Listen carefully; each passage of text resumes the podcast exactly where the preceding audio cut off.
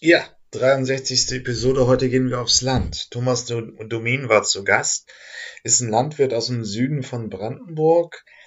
Ähm, Links sind natürlich wie immer in den Shownotes enthalten.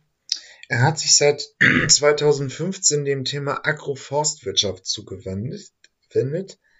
Und es geht darum, praktisch normale Ackerbauflächen mit Bäumen zu mischen, dass es ein bisschen wieder zurückgeht wie früher, bevor die Mechanisierung die Flächen so groß gemacht hat. Dass es Knicks gibt, dass es eben Bäume auch auf Flächen gibt ähm, das sorgt eben für ein besseres Mikroklima, es sorgt für bessere Erträge, das Wasser wird besser gehalten. Da sind wir beim Thema Klimawandel und ähm, eben auch die Artenvielfalt pro Quadratmeter Fläche wird größer, wenn da nicht nur eben Raps, Mais und was auch immer angebaut wird und Weizen, sondern eben es auch noch ein paar Bäume gibt. Äh, der Bund hat es gefördert. Das ist jetzt schon in den Agrarsubventionen drin, aber es ist noch eine sehr kleine Nische in der deutschen Landwirtschaft. Viel Freude mit dieser Episode. Bis dann. Dann sage ich herzlich willkommen bei den Zukunftsmachern. Heute begrüße ich Thomas Domin. Bitte stellen Sie sich einmal unseren Podcast-Hörern vor. Ja, mein Name ist Thomas Domin. Ich bin Landwirt aus Südbrandenburg. Ähm, direkt ähm, aus Peikwitz, das ist bei Senftenberg zwischen Cottbus und Dresden gelegen ähm, und bin seit äh, ja, 25 Jahren mittlerweile selbstständiger Landwirt und ja, beschäftige mich seit geraumer Zeit mit der Nachhaltigkeit äh, in der Landwirtschaft, ganz speziell mit der Agroforstwirtschaft. Ja, da wird sich jetzt äh, viele fragen, was ist Agroforstwirtschaft überhaupt? Ja, Agroforstwirtschaft ist äh, keine neue Erfindung von mir, ähm, sondern es ist eigentlich ein altes Landbausystem, ähm, was wir jetzt äh, versuchen ähm, wiederzubeleben und ähm, ja, gewisse Vorteile daraus zu ziehen. Ja, in unserem Betrieb sieht es so aus, dass wir streifenförmig ähm, Baumreihen in einen großen Ackerschlag gestellt haben und davon uns ja, gewisse Vorteile versprechen gerade was den Erosionsschutz angeht. Ähm, wir senken die Windgeschwindigkeiten und mit der Senkung der Windgeschwindigkeiten ähm, geht auch die Verdunstung zurück. Wir haben mehr Wasser zur Verfügung für unsere Ackerkulturen, die zwischen den Baumstreifen stehen.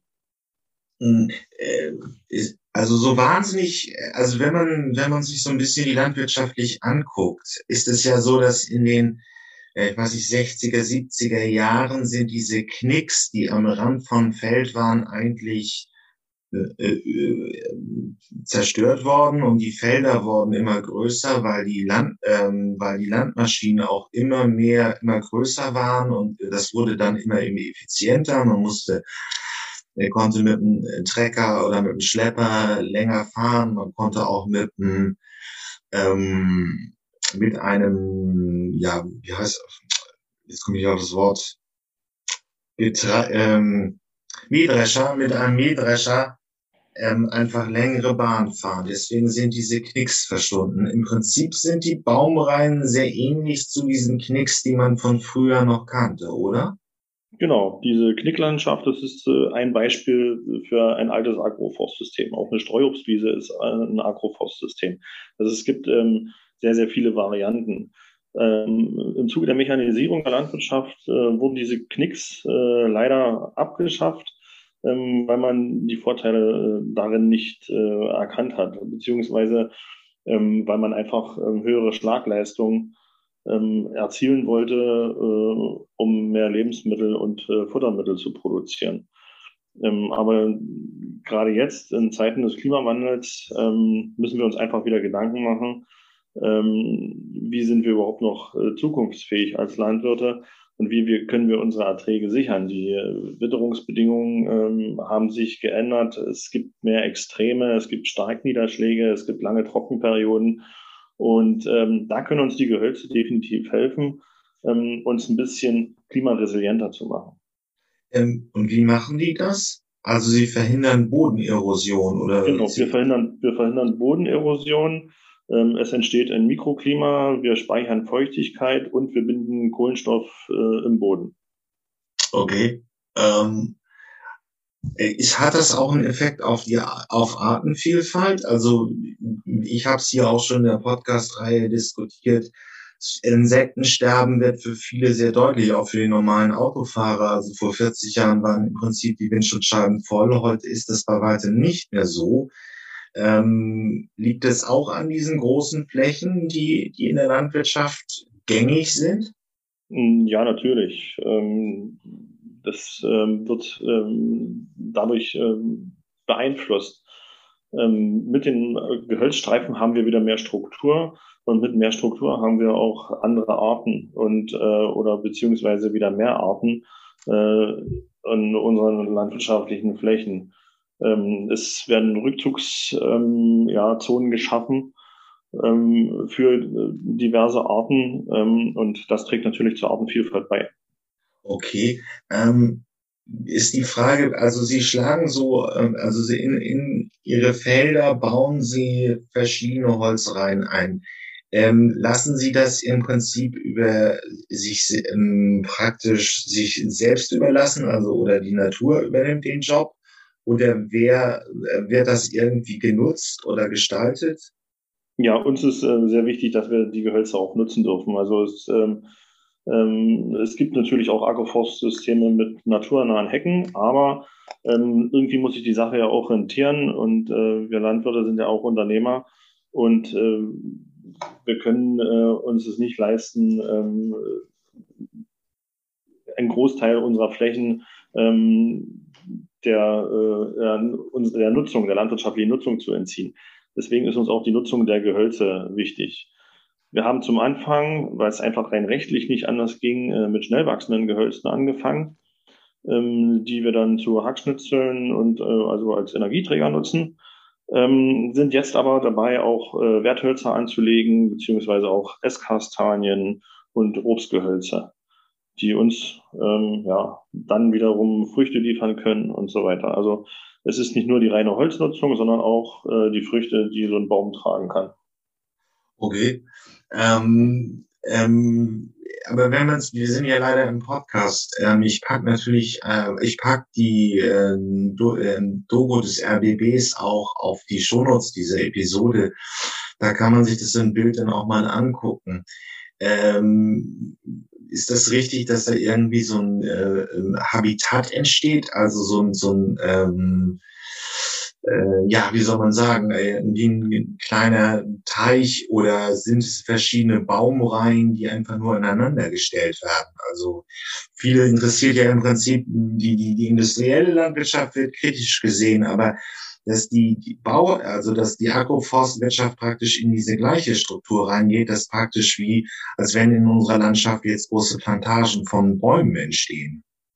Mhm. Nein, also wir versuchen äh, mit verschiedenen Baumarten zu arbeiten, ähm, um mehr Diversität ähm, reinzubringen, ähm, äh, aber auch äh, gewässerbegleitende Gehölzstreifen, so dass ähm, ja Gräben, die in unseren Ackerschlägen sind, äh, vor Stoffeinträgen geschützt werden ähm, und auch beschattet werden. Das heißt, das Gewässer wird gekühlt und ähm, ja, damit äh, geht auch die Verkrautung zurück. Das heißt, dann die Gewässerverbände haben damit auch weniger Arbeit. Das ist alles noch ja ziemlich neu. Wir haben äh, 2015 angefangen zu pflanzen. Ähm, es ist ein bisschen schwierig, äh, nicht jeder versteht's und nicht jeder möchte unbedingt äh, einen Baum auch auf seinem Acker haben, aber äh, wir sind mittlerweile von der Sache absolut überzeugt und die Vorteile sind auch messbar, was auch die Erträge angeht. Also wir haben unsere Erträge zumindest stabilisiert, wenn nicht sogar leicht erhöht. Also von der gleichen Fläche ähm, mehr runter. Wir schaffen es, diese Gehölzstreifen, die wir angelegt haben, zu kompensieren. Ähm, waren die Erntejahre eigentlich so in den letzten fünf Jahren gut oder schlecht? Ich sag's mal so, sehr bescheiden. Also, sehr bescheiden. Das ist für einen Brandenburger schon ziemlich kurz vor Scheiße. Darf genau. man hier, glaube ich, im Podcast ja, das, sagen. Ja, ja, das trifft ziemlich genau. Also ähm, es äh, fing ja 2018 an ähm, mit der Trockenheit. 2017 war sehr nass. 2018 war dann die extreme Dürre, die ganz Deutschland äh, erreicht hat. Aber wir im, im Süden von Brandenburg sind ähm, generell äh, so ziemlich die wärmste Region, die man äh, in Deutschland haben kann und auch äh, mit einer der trockensten. Und das hat uns äh, in den letzten drei Jahren oder ja, ja, doch in den letzten drei bis vier Jahren äh, hat uns das äh, relativ hart getroffen. Und die Erträge waren äh, immer deutlich unterdurchschnittlich ähm, bis teilweise sogar Totalausfall. Also das nicht jede Kulturart, aber 2018 äh, hat fast alle Kulturen getroffen. Ähm, wenn ich jetzt aber mal so mich in die Lage eines Großstädters versetze, da stellt sich ja ein bisschen die Frage, was würde dieses Konzept, wenn es so richtig flächendeckend in ganz Deutschland ähm, eingesetzt werden würde, gegen den Klimawandel bewirken? Oder hätte das auch einen nennbar, also einen messbaren Einfluss auf äh, ja, CO2-Ausstoß, CO2-Bindung? Ja, mit Sicherheit. Ähm, aber es wird äh, sehr schwierig, äh, alle davon zu überzeugen. Ähm, aber es ist mit Sicherheit äh, mit, ja, messbar. Also wir schaffen es bei uns auf dem Betrieb, äh, das messbar zu machen. Wir werden ja begleitet äh, von verschiedenen Institutionen, wie zum Beispiel BDU, Cottbus-Senftenberg, äh, TU Dresden und so weiter. Ähm, und da wurden verschiedene äh, ja, Messungen durchgeführt ähm, und auch Ertragsmessungen. Also das geht teilweise bis zu 10, 15 oder 20 Prozent mehr Ertrag. Ähm, und das ist bei einer Gehölzfläche von zwischen 5 und 10 Prozent ähm, dann noch mindestens äh, ja, eine Ertragsstabilisierung, wenn nicht sogar eine Erhöhung. Und auch insgesamt ähm, sind die Temperaturen auf den Ackerflächen lange nicht so hoch in so einem heißen Sommertag, ähm, wie sie auf einer äh, äh, Monokulturfläche wären. Ähm, aber dann stellt sich die Frage, sind 2015 angefangen, wie waren so die Schwierigkeiten als Innovator oder als, naja, ist immer die Frage, Sie haben im Prinzip ein altes Konzept wiederbelegt, aber Sie sind, also ich packe natürlich auch Ihre Webseite in den, in den, in den Shownotes der Podcast. Es ist ein landwirtschaftlicher Betrieb in, im Süden von Brandenburg. Sie haben auch einen eigenen Hofladen. Aber wie sind Sie dazu gekommen, wirklich sich in das Thema Agroforstwirtschaft einzuarbeiten? Ähm, ja, übers Internet. Also, aber nicht, weil, weil ich gegoogelt habe, sondern äh, weil Christian Böhm von der BDU Cottbus-Senftenberg gegoogelt hat. Er hat damals Projektpartner gesucht ähm, für ein Forschungsprojekt vom BMBF. Ähm, das nannte sich Aufwerten damals. Und ähm, ja, er brauchte halt einen Landwirt, äh, der Flächen hat und der sich darauf einlässt, ähm, seine Ideen mal auszuprobieren. Und äh, ja, er hat gegoogelt, hat meine Homepage gesehen und hat gesagt, Mensch, der, der Junge könnte passen. Und ähm, ja, wir haben uns dann von Anfang an äh, gleich ganz gut verstanden und ähm, haben dann äh, zwei Jahre später ähm, diese Sache auch verwirklicht. Okay, und wie, also das ist, wenn es dann so aus dem Unirahmen rauskommt, ist ja immer so ein bisschen die schwierige Frage, wo bekommen Sie die Bäume her? Ist das kein größeres Problem? Oder ja, wie verwerten Sie das Holz? Das ist ja dann auch die Frage. Also, wenn man so aus dem normalen landwirtschaftlichen Betrieb in, in Richtung Agroforstwirtschaft geht, dann stellt sich die Frage, wie kann ich diese Wertschöpfung aufbauen? Also wo bekomme ich Bäume her? Wie pflanze ich das halbwegs ökologisch sinnvoll an? Und was mache ich dann mit dem Holz? Das sind ja dann auch neue Aufgaben. Ja, ähm, also die Bäume oder Stecklinge zu bekommen, ist nicht das große Problem. Das, äh, wie gesagt, wir haben mit äh, Kurzumtriebsgehölzen angefangen die meisten davon äh, werden als äh, Stecklinge in den Boden gebracht äh, und ähm, ja, aus denen dann später einfach äh, ein Baum wächst. Manche werden auch bewurzelt, aber es ist alles jetzt ähm, ja ähm, kein großes Problem, äh, an diese Pflanzware ranzukommen. Wir haben ja ein bisschen Zeit gehabt, das zu planen und äh, haben uns dann Baumschulen gesucht, ähm, die auch hier in der Nähe sind, um äh, ja auch heimische Ware äh, dann anzupflanzen. Man muss sich natürlich äh, überlegen, wenn man äh, darüber nachdenkt, ähm, als Landwirt ein Agroforstsystem anzulegen, ähm, was will ich mit dem System bewirken? Äh, Habe ich zum Beispiel einen Hofladen, lohnt es sich, äh, ja, Obst ähm, anzubauen?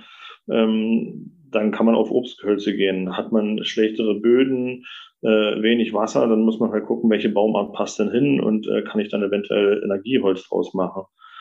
Ähm, das sind so Sachen, die man vorher wissen muss, ähm, die einen dann bei der Entscheidung helfen, wie soll mein Agroforstsystem aussehen.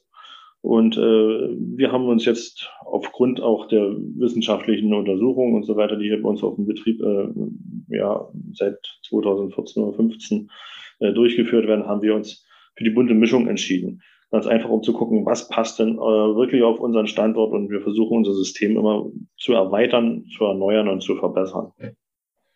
Okay.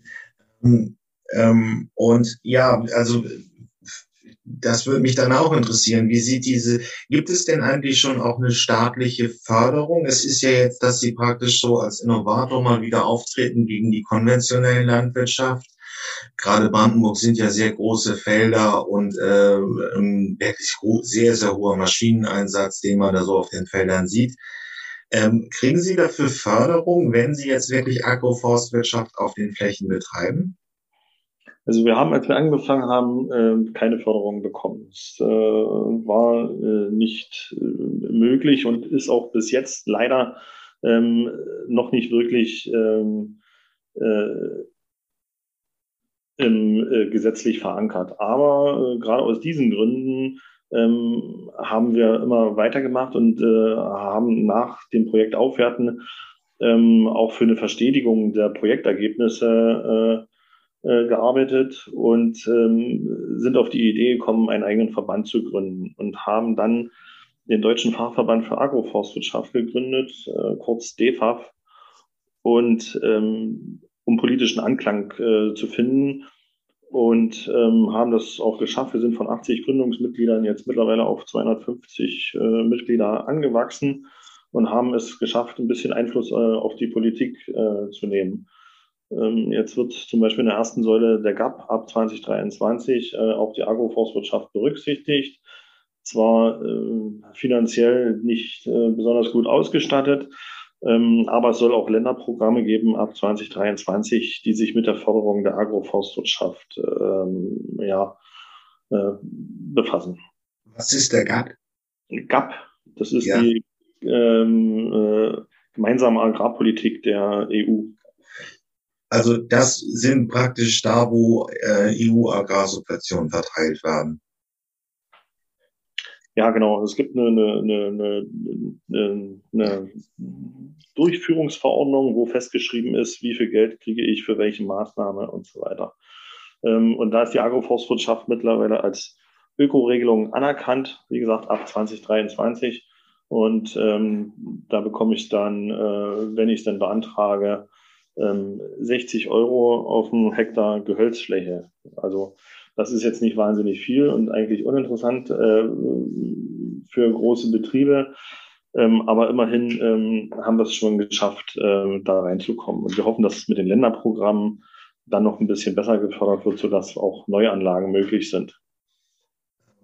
Die Frage ist, wenn man sich jetzt Deutschland mal so anguckt, und wir senden ja Podcasts auch deutschlandweit, kann man das überall machen? Also auch in, ähm, im Weinbau in, in Rheinland-Pfalz oder in Norddeutschland?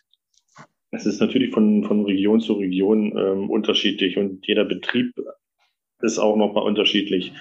Ähm, wie ich erst schon gesagt habe, man muss ähm, sich einfach überlegen, was will ich denn erreichen und äh, passt die Agroforstwirtschaft zu mir und zu meinem Betrieb? Und wenn ja, dann welches System? Ähm, es macht natürlich nicht Sinn, äh, in einem Weinbaugebiet äh, jetzt noch zusätzlich äh, Bäume anzubauen. Also zumindest äh, kann ich mir das äh, schlecht vorstellen. Und äh, generell ist es ja in, in den alten Bundesländern so, dass die Strukturen noch viel kleiner sind, so dass es da auch ähm, schwieriger wird, Agroforstsysteme zu etablieren. Aber auch das wird gemacht in Form von Streuobstwiesen oder ja, eben ähm, ja, kleinere ähm, Baumreihen. Also was Sie damit meinen, das ist noch wahrscheinlich ein bisschen das LPG-Arbeit, dass halt so die Flächen in Brandenburg sehr viel größer sind, die Betriebe sind auch größer. Genau, genau. Das ist okay. also gerade die, äh, die neuen Bundesländer äh, sind äh, von der Struktur her äh, deutlich größer als äh, die in den alten. Mhm. Ähm, wenn man jetzt, äh, aber wenn man sich jetzt so ein bisschen so ähm, diese Kette mal angucken würde, also ähm, die Stecklinge sind kein Problem, das Holzverwerten ist auch kein Problem. Also wie würde sich denn so dieser Wirtschaftszweig, der, der sich um Agroforstwirtschaft bauen würde, also äh, wie würde der aussehen? Also was bräuchten Sie noch? Bräuchten Sie Dienstleister, Unternehmen, die sich da gründen? Das ist ja jetzt alles noch ein bisschen sehr wissenschaftlich und die Frage ist ja die, wie entwickelt sich das ein bisschen weiter in, in eine andere Form der äh, Wertschöpfung? Ja, genau. Also äh, sicherlich ist äh, Wertholz ähm, eine interessante Sache. Ähm, allerdings brauchen die Bäume ja auch äh, eine gewisse Zeit, bis die gewachsen sind. Ähm, das heißt, wir müssen jetzt natürlich darüber nachdenken, äh, wie kann mein Wertholz später verwertet werden. Aber ähm, auch die Holzindustrie äh, schläft ja nicht. Es, es gibt ja schon Abnehmer, man hat Sägewerke äh, und ähm, ja auch sonstige Verarbeiter, ähm, die mit Sicherheit auch äh, Holz aufkaufen. Auch der Holzpreis hat sich ja jetzt wieder ein bisschen nach oben entwickelt. Ähm, ähm, und äh, vielleicht wird es ähm, dadurch auch ein bisschen interessanter ähm, mit der Agroforstwirtschaft. Ähm, aber andere Vermarktungsmöglichkeiten für Obst ähm, gibt es ja auch schon. Also entweder Direktvermarktung über den Hofladen, ähm, ja, oder auch äh, über die ganz normalen ähm, anderen Vermarktungswege, die man aus der Landwirtschaft kennt. Okay. Ähm, das ist, Im Prinzip ist es erst, ähm, und ja, es gibt ja viele Umweltdenker, die auch so sagen, irgendwie müssten wir wieder zurück zur zu, äh, zum Zustand von früher. Das heißt, keine Bewirtschaftung mehr. Äh, sind sehr, sehr kritisch. Also es gibt ja in Großbritannien auch so über, Überlegungen, irgendwie die, die Landwirte nur noch staatlich zu bezahlen für Landschaftspflege und für Umweltschutz, aber die Lebensmittel im Prinzip nur noch auf dem Weltmarkt einzukaufen, weil Weizen in Afrika oder Südamerika günstiger ist als der europäische, sind dann Agrarsubventionen, weswegen das halt auch noch gefördert wird. Ist das für Sie ein gangbarer Ansatz? Also, dass praktisch die, die Landwirte irgendwann nur noch so angestellte Naturschützer sind? Ja, dann hätten wir auf jeden Fall äh, erstmal ein sicheres Einkommen. Das wäre vielleicht ganz toll. Aber ähm, wir sind ja trotzdem äh, noch dafür da, äh, äh, qualitativ hochwertige und gesunde Lebensmittel zu erzeugen. Also ich denke schon, äh, dass man äh, den Roggen, äh, den man in Deutschland braucht, auch aus Deutschland äh, beziehen kann. Natürlich kann man Weizen und sonst was oder andere Getreidearten in anderen Ländern deutlich günstiger herstellen, aber ähm, ob das dann ökologisch äh, wirklich sinnvoll ist, äh, kann ich mir nicht vorstellen, wenn alles ähm, von A nach B transportiert werden muss. Ähm, also sicherlich gibt es auch Sachen, ähm, die man in Deutschland nicht anbauen kann, die importiert werden müssen. Aber ähm, ich denke schon, dass wir uns zu einem gewissen Grad trotzdem weiter selber versorgen sollten. Okay. Ähm, ja, aber wenn man so bei dem Thema ist, so als, als Sie sind ja relativ rühriger und, und innovativer Landwirt. Welche Geschäftsmöglichkeiten hat man auf dem Land denn eigentlich noch? Also man, es ist ja immer so ein bisschen ähm, ja, es leben, arbeiten ja heute auch nur noch ein Prozent von der, von der Erwerbsbevölkerung in der Landwirtschaft, ähm, sind alles die großen mechanisierten Einheiten. Ähm, aber wo könnte man wirklich nochmal so Business Development, also neue Geschäft entwickeln als Landwirt? Ja, es ist schwierig, ähm, ähm, aber ich denke, äh, äh, gerade mit solchen Sachen wie Agroforstwirtschaft, wir erbringen auch äh, Umweltleistung. Ne? Also wir sind in der Lage, äh, Kohlenstoff zu speichern, äh, wenn wir es richtig anstellen. Und ähm, das wäre eine Sache, ähm, die einfach honoriert werden muss. Also wir müssen ähm, ganz einfach ähm, ja, die Leistungen, die wir im Umweltbereich erbringen, auch äh, wirklich bezahlt bekommen und äh, der Gesellschaft klar machen, dass wir ähm, als Landwirte ähm, nicht äh, nur die ähm, Verursacher für äh, Klimawandel oder äh, Stoffeinträge ins Grundwasser und so weiter sind, sondern ähm, dass wir auch in der Lage sind, ähm, das zu verbessern und ähm, ähm, das Klima ähm, zu beeinflussen, beziehungsweise ähm, ja, dass wir auch äh, gerade zum Beispiel CO2 speichern können. Und ähm, das ist, glaube ich, nicht allen bewusst. Ähm, und das muss deutlich mehr kommuniziert werden. Okay, ja, aber ja, hat denn dieser Umschwung für Sie, also Sie sind jetzt fünf Jahre dabei, es ist ja jetzt relativ äh, etabliert, dieser Schwenk zur Agroforstwirtschaft eigentlich auch Nachteile gebracht? Nachteile, ja. Es macht schon ein, ein bisschen äh, mehr Arbeit. Das äh, darf man nicht vergessen. Also es ist jetzt kein großer Schlag mehr, äh, den ich hoch und runter fahren kann, sondern er ist jetzt äh, deutlich besser äh, strukturiert, was ähm, ja sehr viele positive Effekte hat. Aber es hat natürlich auch äh, den Effekt, dass ich äh, einfach äh, ja einmal mehr hoch und runter fahren muss, beziehungsweise ähm, dass mein Schlag nicht genauso eingeteilt ist äh, nach der Arbeitsbreite. Aber wir haben versucht, es so anzulegen, unser System, ähm, dass uns die Bäume nicht im Weg stehen, ähm, auch bei größeren Maschinen. Ähm, und dass wir nicht ähm, ja, laufend äh, die Geräte ein- und ausklappen müssen und wir zu viel Zeit verlieren. Ähm, aber ich denke mal, die, der Mehraufwand äh, in Arbeitszeit sind vielleicht so um die fünf Prozent. Okay. Ähm, aber es ist im Prinzip, wäre es also auch für große äh, Flächennutzer durchaus ein gangbarer Weg. Also für die Flächen in Brandenburg, Sachsen, Sachsen-Anhalt, die sehr groß sind. Auf jeden Fall, auf jeden Fall. Und äh, gerade da sind ja auch äh, die großen Probleme, äh, Erosion und so weiter. Also ähm, ein gutes Beispiel ist immer äh, der schwere Unfall damals äh, auf der Autobahn äh, Richtung Rostock, als da äh, eine Massenkarambolage war und äh, ähm, weil die Leute äh, durch den Sandsturm nichts gesehen haben. Also so gefährlich kann die Erosion auch sein, ne? dass man einfach okay, ja. durch den Sandsturm nichts mehr sieht und dann solche Unfälle passieren wird ja wahrscheinlich im Klimawandel, im Thema des Klimawandels auch ein größeres Thema werden. Also bei Erosion, wenig, wenig Feuchtigkeit in der, in auf der Fläche. Genau. Alles klar, ich möchte mich dann an der Stelle bedanken, Herr Domi. Gerne. Alles klar. Ja, aber der Future Sounds Liste, diesmal bin ich ein bisschen in die Mottenkiste gestiegen.